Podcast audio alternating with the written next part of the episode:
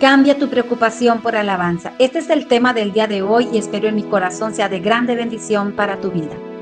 Filipenses 4:6, nueva traducción viviente, dice, no se preocupen por nada.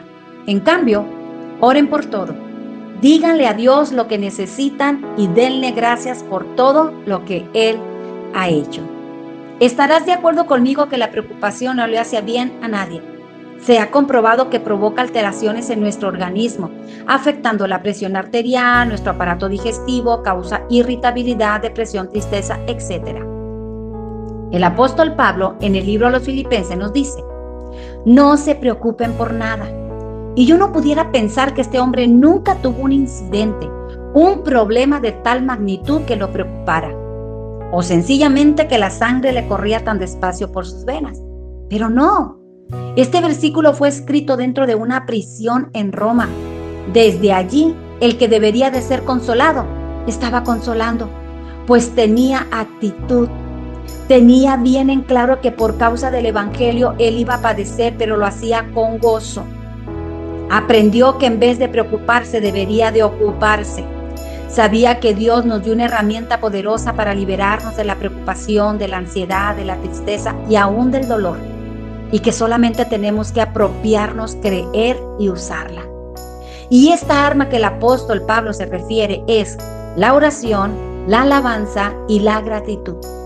En la oración nosotros hablamos con Dios, abrimos nuestro corazón a nuestro Padre, descansamos en Él y en sus promesas.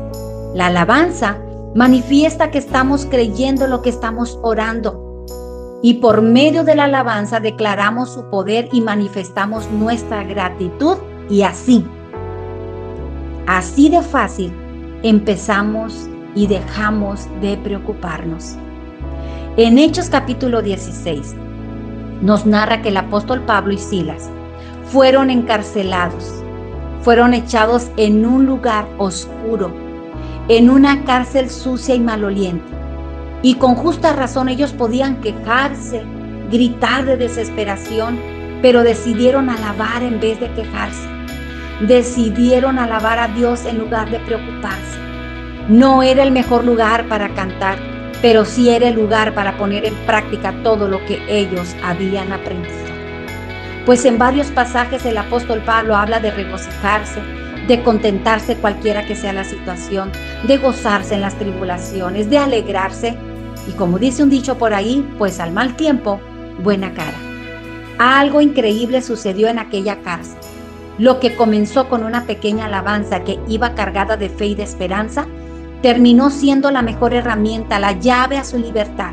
Los presos que los oían fueron consolados y un grande terremoto sacudió aquella cárcel y las puertas de todos los que estaban presos fueron abiertas, las cadenas y las ataduras fueron rotas. Qué tremenda lección para nosotros los que muchas veces nos encontramos tras barrotes espirituales.